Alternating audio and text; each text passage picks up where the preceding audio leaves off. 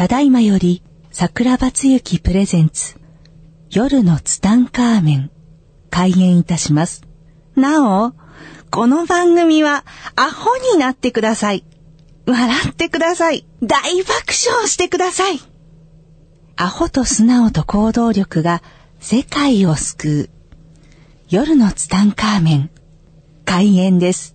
はい、皆さんこんばんは。こんばんは。今週もやってまいりました夜のツタンカーメン100年に一人の逸材桜庭つげをお届けする夜のツタンカーメンアシスタントはギャオでございます。今週もどうぞよろしくお願いします。お願いします。さて、桜庭さん。はい。先週ですね。先週はですね、神、素敵な、はい。ね、恵子さんよかったですね。幸せな空間でですね。幸せな波動に包まれたスタジオよかったですよね。で、今週は、はい、桜庭さんの腕が問われる週になったわけですが。もう実はね、あの後、ええ、僕とギャオで、恵子さんに、はい、ということで、いろいろありまして。はい、いろいろありました。ね、はい。もう結論から言いましょう、ね。結論から言いましょう。なんと、はい、今週も恵子さん来ていただきました。ありがとうございます。お願いします。いや、恵子さん、先週の反響がですね、はい、尋常ではなく、はい、今までこの夜の3回目75億人が聞いてくれてるのが、はい、先週の聴取率150億人でした。やばい。宇宙からも、恵子さんのふるさとの星の方も聞いていただきましたよ。一応宣伝しておきましたね。はい。ありがとうございます。宇宙人だったんです。恵子さんは宇宙のから来られた方ですからね。いねいや、本当にね、先週ちょっと素晴らしすぎて。はい。感動しましたね。で、やっぱり30分ではね、恵子さんの話は伝わらないんだよね。だから、これから夜の3回目もさ、もう夜の稽古にしよう。夜の稽古。本当に、あの、ご本人に嫌がられるんで、そう、ね、そういうのやめてもいただけますか、はい、もう今週もまたさ、はい、あっという間に時間が過ぎていってしまうのでね、あの、さっさとね、はい、恵子さんに質問がたくさんありますんでね。うん、まあ先週はね、恵子さんにソウルメイトのことを聞いたんだけども、はい、やっぱもうちょっとね、突っ込んで、恵子さんにこのソウルメイトのね、ことを聞きたいなと思うんだけど、先週ね、いいとこで終わってしまいましたよ。そうです、ね、そのソウルメイトというのは、うん、この出会った瞬間にね、ビビビッと来るのがやっぱみんなソウルメイトと思ってますよ。はい。だけども、そうではないと。実はソウルメイトというのは、じわじわ時間を経つごとに、うん、会うたびに、惹かれ合っていくんだっていうことなんだよね。ねだからこれはまさしく僕とギャオみたいな感じだよね。はい、はい、次に行こうね。そうですね。はい。なんかメールもいただいてて、やっぱり、はい、彼がそうなのかなとか、ああ、そうですよね。出会った時にちゃんと気づけるかなっていうのは心配というか、気にされてる方も多いと思うんです。そこら辺も。初めに会った時にこうビビビって来ないってことは、見分け方って難しいですよね。こう印象がいいっていうだけって結構いらっしゃいますもんね。うん。ソウルメイトの場合は見分ける必要ってあんまりないのよ。もう、なんか二人になる、えー、自分が好むと好まざるにかかわらずなんか二人になっちゃう。そういう状況ができるとかね。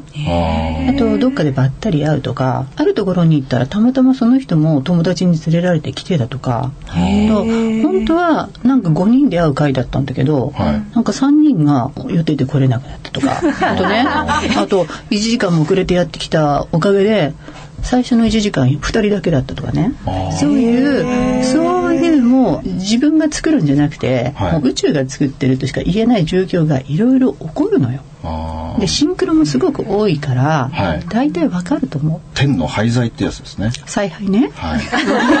なんて言いました廃材って。いやそういう言葉もいやいやそういう言葉もあるんだよっていうことね。うん、いややっぱりそうなんですよね。やっぱ天の計らいによって、うん、そういう状況が作り上げられていくっていうことなんですよね。うん、その自分が特に働きかけなくてももう自然にまとまっちゃう自然に2人だけになる状況ができてしまうっていうのが、まあ、一番大きな見分け方といえば見分け方かな。もう恵子さんの好きな言葉でこのソウルメイトもどきっていう言葉があるんですよね。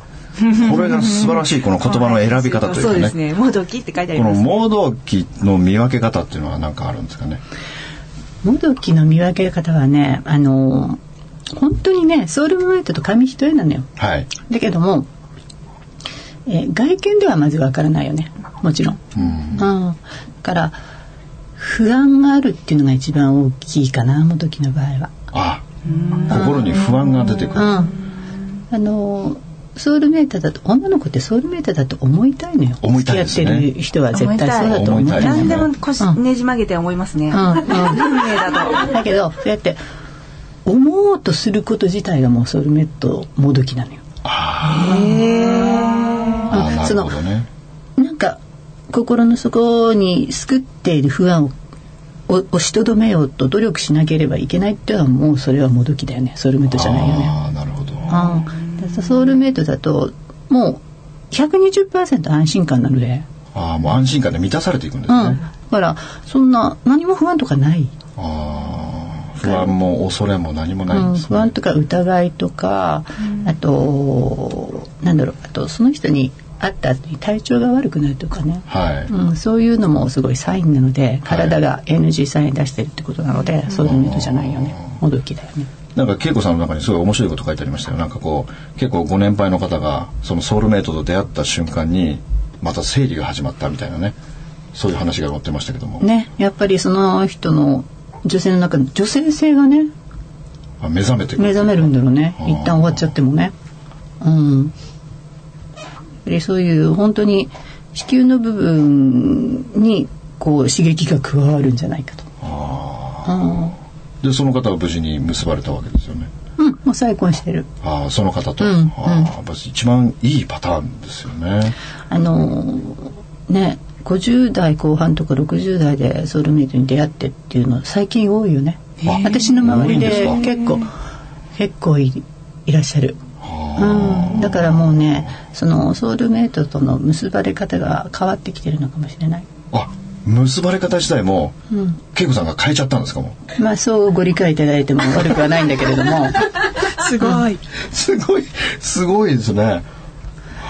のまあそういう世の中になってるんじゃないの。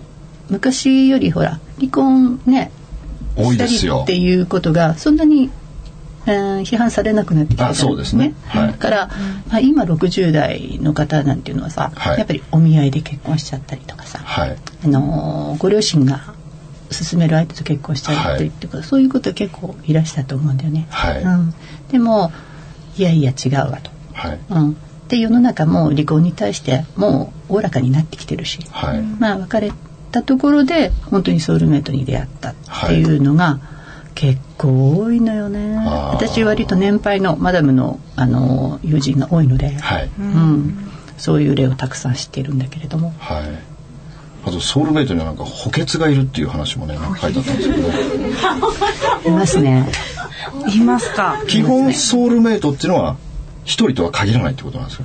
の本当の意味でのソウルメイトは一人だと思うね、はい、だけど、うん、私は補欠っていう言葉を使ってるんだけれども、はい今までの、まあ、皆さんの例を見ても、はい、2番目準ソウルメイトっていうのは何人か見てきているので私も、はい、でその人もまあホロスコープを見るとやはりソウルメイトの一人ではある、だから、えー、純粋な意味の本当に一番縁のあるソウルメイトは一人かもしれないけど、はい、えー、それとに肉薄するぐらいの男性も1人もしくは2人いるので、はい、その1人か2人もそううんソウルメイトとカウントするのであれば、はい、まあ23人ソウルメイトがいるっていうことになるよね。あそれやっぱ男女同士にソウルメイトは限られてるんですかね？これ同性同士のソウルメイトはいないんですかね？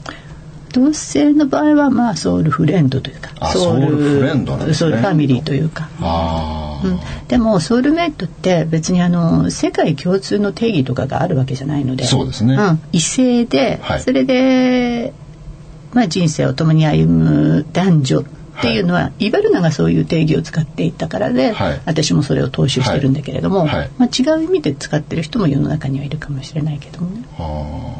どうなんですかね？その実際自分が今ソウルメイトと思ってこう一緒に添えて添い遂げていたけれどももしそのパートナーの方がこう先に亡くなっていったとかそういった時っていうのはまた次に、うん、補欠が出てくる、ね、補欠が浮上してくるわけですか？浮上してくる。すごいですね。私も何件かその例は知っているので。本当ですか、うん、そのパターンは確実にある。ああるんですか？はあ、でもすごい稀なケースですよね。実際に自分のソウルメイトの方と結婚されてそしてそのパートナーが先に亡くなってしまってまたソウルメイトと出会うっていう。幸せなことだよねある意味ね。すごい。でもそれはあくまでもやっぱその方の波動が高いってことですよね。うん。やっぱり私が知ってるそのパターンは私直接2人知ってるんだけども2人ともねやっぱり愛の塊。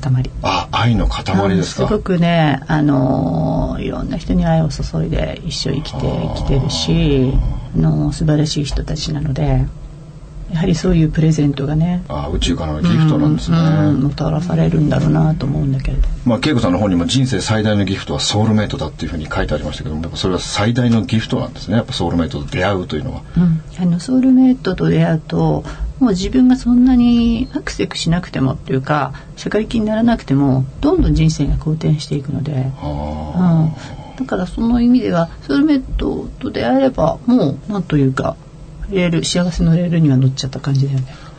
ー。そしてそのソウルメイトと出会うためには自分が愛を周りに降り注いでいくっていうことなんですね。その愛を降り注ぐためにこうなんか気をつけるというかこんなこんな風にしていったらいいよっていうなんかアドバイスとかありますかね？うん一番簡単なのは微笑みかな。ああいいですね。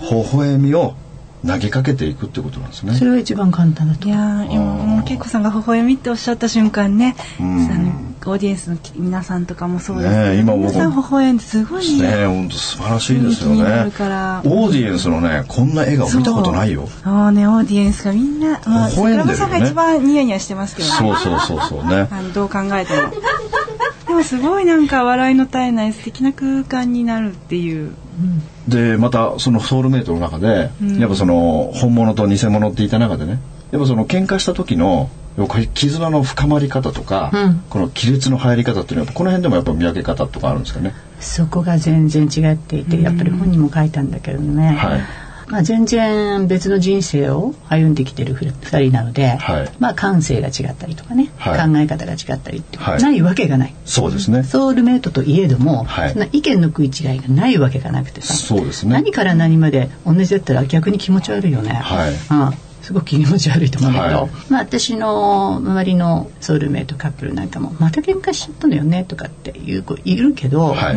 喧嘩するたびに仲良くなるんだよね。あだからそれがねやっぱりねソウルメイトカップルの特徴かなと思って。ーあー。やっぱこう喧嘩をするけども、うん仲直りをするたびにうん愛が深まっていくってことなんですね。絆が強まっていくので、まあねトラブルがあるとソウルメイトの場合は絆が深まるあ普通の恋人の場合は亀裂が深まるあ。その辺が全然違うということ全なんですね。然違うね未知の領域ですね心の叫び。今日はすごい。ギャオの心の叫びすごいね。本当みたいな感じですけど、ねはギャオの場合亀裂っていうかさもう別れちゃってるもんね。もうねい、そうですね。もう二度と引き合うことがないぐらい別れちゃってね。ねきっと違ったんだ断崖絶壁になっちゃってるもんねギャオの場合ね。ね。夢のような。夢のような話だよね。ですね。で恵子さんまた本の中にもね運がないのではないスペースがないのであるっていう名言があるんですよ。これやっぱ全てのものにスペースを作り出していくってことはやっぱすごく必要なんですよね。スペースは大事だよね。スペースは余裕という言葉でも置き換えられると思うんだけれども、あの周りが見えなくなるほど頑張るとかね。ああやっぱり必死になって頑張ってる方多いですよね。必死感はね、はい運を下げるね。あ必死感は運を下げるんですね。なんですって大変じゃないですうか、ん。あの一生懸命は絶対いいと思うの、はい。いいと思うんだけど、はい。必死ってさなんか文字からしてもなんか必ず死ぬですからね。ねそうだよね。必ず死んじゃうんですよね。それってちょっと毒々しくない？そうですね。うはん、私あの漢字って本当によくできててさ、い。あの形から意味とかこはい。う感覚がわかるでしょ、ですね。はい。で必死っていう言葉私好きじゃないんだわ。あこのもう字面がね。あ。あ、字面だ。うんうん。でで余裕っていう言葉がすごい好きなんだけど、はいその必死っていうのをイコールスペースって私は受け止めてるんだけど、はい例えばサクさんがね、えー最近よくおっしゃってる断捨離なんかもはい。さ、はい。こうクローゼットの中家の中、台所冷蔵庫の中いっぱい物が詰まってるっていうのはさあれは必死だと思うのよ私から言わせるとそれが必死につながっていくんですね。うん、あのスペースがない、はい。ね、クローゼットにいっぱい物が詰まってるお尻の中にいっぱい物が詰まってるっていうのはさ、はいなんか物が必死なんだよね。うあん、だからもう自分の味方をしてくれる余裕がない、あ。はい。うん、持ち主に運を与えてくれるような余裕もないしさ物にあものにも意識があるから、はいやっぱり丁寧に居心地いいようにいさせてあげないと。あ物の居心地っていう部分にフォーカスして考えるってことですか、私何にでも意識があると思ってるんで、はい。椅子にも机にも、はい。えー、と水にもね、はい。意識があるので、はい。心地よくしてあげることがすごい大事だと思ってるあーもうみんなクローゼットの中はみんな隠し場所になってますからね。物がうごめき合ってますもんね。確かに。うちも必死ですね。あんなにいいお話聞いてるのに必死ですみんな。物の居心地っていうのは考えたことなかったですね、うん、大で事もね。隠すように投げるようにギャオのところすごいもんね。そうですね。こんなに桜庭さんのそばで断捨離の話聞いてるのにうちは全員必死ですね。ギャオの、クローゼットのメンバーは、ね、ギャオの場合ほらクローゼット開けた瞬間に雪崩が起きるからね。そうですね。もう必死すぎて溢れ出してきてますね。でもそのスペースの空き方っていうのはこうどのくらい空いてたらいいとか目安があるんですかね？うーん目安難しいけど私の場合ね、はい。はい。うん私の場合は、えー、ぎゅうぎゅうになってない状態。ああクローゼットとかね。適度にこう空間がある。空間があってあとは何かがあったら私は何か必ず捨てるので。ああやっぱ恵子さんもこう物を捨てていくってことを習慣づけに。捨てる。私はあ捨てるんですね。うんすごく手放すことは全然苦じゃない手放すっていうのもやっぱり本にもありましたけどやっぱ思い通りに行く人は手放し上手っていうのがありましたよね、うん古いエネルギーは貯めたくない、ああ古いエネルギーね、恵子さんの服になりたいと思いましたもん今。やっぱ手放すからこそ入ってくるってことなんですよね。それは絶対あるよね。やっぱ常にやっぱ恵子さんもなんか物を買った時は古いものを捨てるとかなんか自分の中のこう定義とかあるんですか？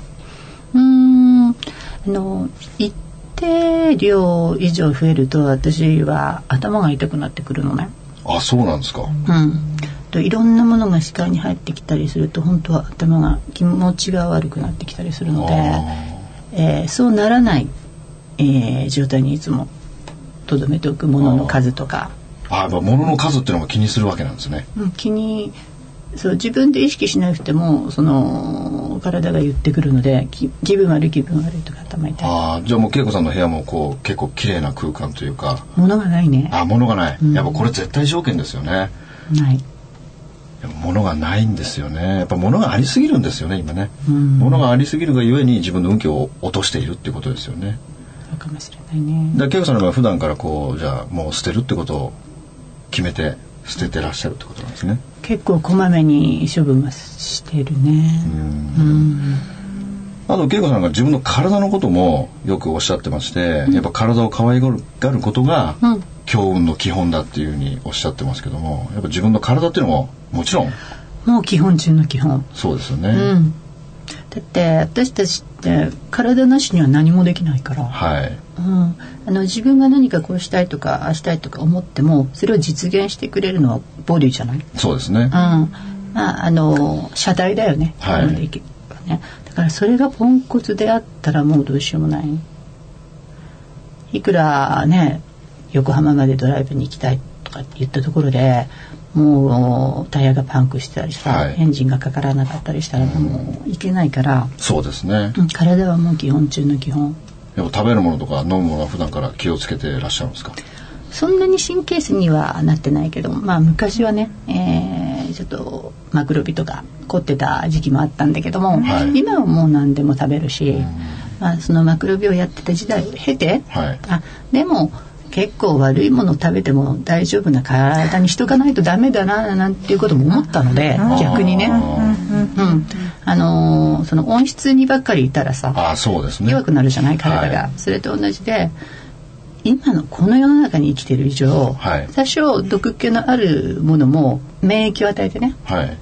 それも OK な状態にしておいた方が逆にいいかなと思いはい。今はマクロビはやってないんだけれども、はい。でもあの質のいいものは選んでる。うん。うんあと恵子さんがこう浄化っていうことに対してねこう結構塩のお風呂に入るんだよとかおっしゃってますけども、やっぱそれもすごく大事なことですよね。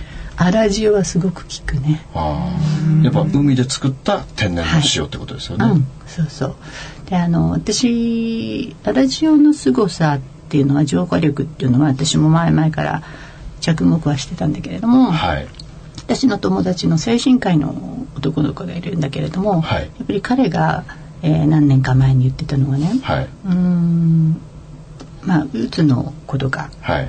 サーフィンに連れ出すと一発で治るよって言った、あー彼サーファーなんだけども、うん、でそれは彼はあのまあお医者さんなんだけれども波動のこととかもすごく詳しいはい。人なのでね、はい。私はよく彼と情報交換をしてるんだけれども、はい。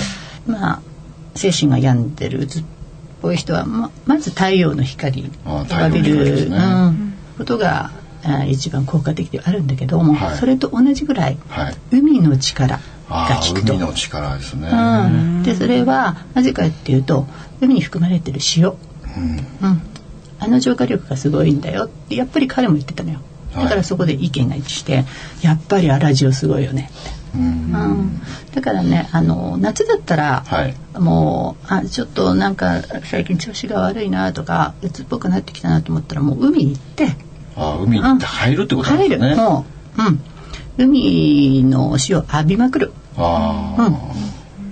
もう夏だったらそれができるけど、はい。まあ冬は無理なので、はい。せめて粗塩、はい。ねスーパーで売ってるのでいくらでも、あはい。うん、天然の粗塩を買ってきてもうお風呂に私なんか一袋入れちゃうけど。あもう一袋ドバッと全部入れるんですね、うん。でそこでもう半身浴というか、そこで汗をかくってことですかね、まあ、お風呂に入れれば、まあ、海に近い状態になるので、はい速攻の、えー海はい。になるのでね。そこで浄化ができると。もう恵子さんどれぐらいのペースでこの浄化風呂ってやるんですか？うーん。結構気が向いた時は気が向けば毎日入っちゃうし、あ毎日？うん、で疲れてる時も入るし、人混みに行った日なんかも入るし、うん。あとはもうとにかく原塩を入手しやすいので、そうですね。ね、どこでも売ってるからね。でもなんか恵子さんも自分のオリジナルの塩を、うん、あの粗塩の力があまりにすごいので、はい、これはもっとパワフルな浄化力の高いものを作れないかなって考えて、はい。で新月の日にはい。取ったラジオっていうのを、えーここ何ヶ月かずっと作り続けて。あでやっと、ああ完成したんですか、うん、完成して。ああそれいつから発売なんですか？多分12月だったと思うんだけど、ね、ああじゃあもう恵子さんのサイト要チェックですね、うんですね。すぐ発売。ねもうすぐですよね、12月だったような気がする、あ、うん、そうですね。でも恵子さんのサイトにはね、すごい波動の高いものがもうたくさん売ってらっしゃいますもんね。たくさんのおかげで。す今日のオーディエンスの方もオイル持ってらっしゃるそうですよ。もう今日来てる方はもうみんな恵子さんの信者の方なので、みんなそれね朝から晩まで使ってる。でも私もあれ一本もう本当に。はうーん。なんかブログにも書いてらっしゃいますよね。あれうん。持ってって正解だったみたいな、ね。あれ一本だけでよかった。クリームとか美容液とかもう化粧水も本当になしで。あれもう顔から体から全身。い。素晴らしいですね。あと首の後ろっていうのはどんな感じなんですかね？首の後ろねあのーここの骨が出ポコポコって出てるとこね、はい。ここがすごく大事なのあ、よ、ここが大事なんですか？うん、ここはあのー運の入り口。あ、こっから運が入ってくるんですか？ここから入ってくるんですか？ここから入ってくるの。ああ、じゃあここを常に柔らかくしてくるってことですね。そう、あのー運が落ちちゃってるついてないとかっていう人はここがはい。絶対閉じてるから、ああ。ガチガチになってるので両手でこう門を左右にぐーっと開くようにこう。あ門を開くより左右にってことですね。うん、門を開くように。ああ、こう開け閉じ閉じてるのをうん。開いて、ん。じゃあ恵子さん結構マッサージとか行かれたりするんですか？うん、たまにそんなにいつも行くわけじゃないけれどもそうだねお願いしてる人はいるね。ああいるんですね。うん。お抱えマッサージ師が。波動の高い。やっぱりね体触ってもらうので相性があるもんそうですよね。うん。この人だったらなんか波動上げてもらえるなっていう人をやっぱり選んで、ああ、うん、やっぱすべて波動ですもんね。波動が全てですね、じゃあもうお時間もそろそろ迫ってきてですね。最後にですね、もうずっと聞こうねずっと聞いてたいですね。最後になんかこう波動を上げる一番簡単な方法とかなんかあれば。うん、あのもちろん愛を振りまくっていうのが波動には一番効果的なんだけれども、はい。あとはね今日女の子が多いので、はい。お花、あお花も本当に手軽な波動アッ部法なのよね。あもう自分の部屋に花を、花を。あのドライフラワーじゃなくて必ず成果成果ですね、うん、を買ってきてえーっとお家の至る所に置く。特にはい。ベッドルーム、あベッドルーム。うん、あの運は寝ている間に作られるということで、ベッドルームに置いておけば、はい私たちの運が熟成される時にそのお花の生きた、美しく、はい艶やかな波動が運に取り込まれるわけでしょああなるほど女性としてはすごくいいよねそうですねお花はとにかく女性の味方なのでもちろん。男性の味方でもあるん。だけど、特に女性にとってはお花はもうマストアイテム、あマストアイテムですうん、か、だって生きた波動だから。ああその中でおすすめの花とかあるんですか？えっ、とユリバラ。あユリバラ。うん。ユリバラは波動が高いかな。あとはラン。でもユリはあの香りが結構ね強いから好き嫌いがあると思うけど、はい。波動は高い。あ波動が高いんですね。じゃあ恵子さんの寝室にはいつもその成果が。お花は絶対欠かさないそうなんですね。でもユリとバラだけだと飽きるから、はい。い、ろんなお花買うけれども、はい。うん、はい。ということでね今週も時間があっという間に来てしまいましたよギャオさん。いやー。どうですか？幸せでしたね。この波動の高いすごいですえーね、もうお花買って帰ることはあの決定したのとあと今波動の上げかかけ上げ方聞いたんですけど、はい。なんかあの私を筆頭にですねまだ出会えてない、えー女性たちにですね 一言もらえたらいいなと思うんですけど。みんな出会いを求めたそうですね。方たちが。うんまああのねえーっと欲しいものほど探さない方がいいのよね。あ欲しいものほどん。探さない、うん、もうそんなのあって当然みたいな感じ。余裕をかます、余裕ですうねん、でいつもハッピーな状態でいるのが一番女性は。そうすると向こうが勝手に探してくれるってことですよね、だって絶対会えるんだからあさもうそう絶対会えるんですよ。会えるんだから、はい。もう疑問を挟む余地はないのよ、ああそうですね、うん、だから何も不安になる必要はなくて、はい。えーそれを阻止するものがあるとしたらやっぱり自分の不安なんだよね。あ不安と恐れですね、じゃあこれをなくしていつもハッピーで、はい微笑みを周りに投げかけていけばはい向こうが勝手に探して向こうが来てくれるということなんですね。はいということでねもう,、もういつまでも聞きたいけどもう時間が来てしまいました。ということで恵子さん本当にどうもありがとうございました。はいありがとうございましたありがとうございました。また来週。この番組の提供は、自由が丘パワーストーン天然石、アメリの提供でお送りしました。スマイル FM はたくさんの夢を乗せて走り続けています。人と人をつなぎ地域と地域を結びながら全ての人に心をお伝えしたい。そして何よりもあなたの笑顔が大好きなラジオでありたい。76.7MHz スマイル FM